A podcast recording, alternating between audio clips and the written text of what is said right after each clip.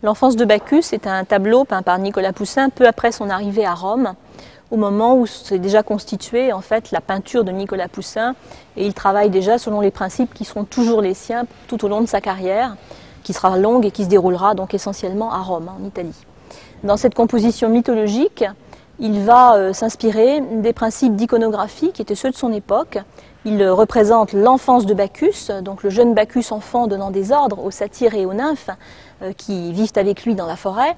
Et pour représenter Bacchus, eh bien, il va utiliser une composition en forme de delta, le, D grec, donc en forme de triangle, selon les principes de Blaise de Vigener qui étaient enseignés aux artistes.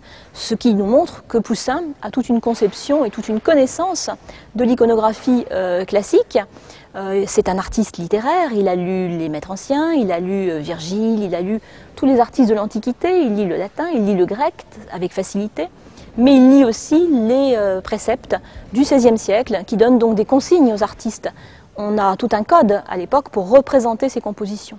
Alors aujourd'hui, il est parfois difficile pour quelqu'un qui vient visiter le musée Condé de décoder ces principes de composition qui sont ceux donc d'une époque ancienne maintenant et pour nous révolue.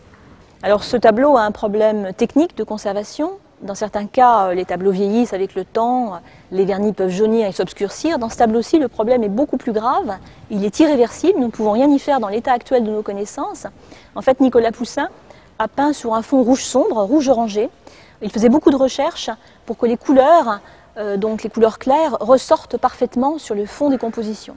Et malheureusement, nous avons ici affaire à un phénomène de transparence accrue, comme disent les restaurateurs dans leur jargon, c'est-à-dire que les couleurs formant la couche picturale, les couleurs formant le dessin, le tableau que nous avons sous les yeux, s'affinent, s'effacent progressivement, et nous avons affaire à une remontée de la préparation rouge-orangée. Donc ce phénomène va avoir tendance à s'accroître avec le temps, sans que nous puissions rien faire malheureusement à ce phénomène.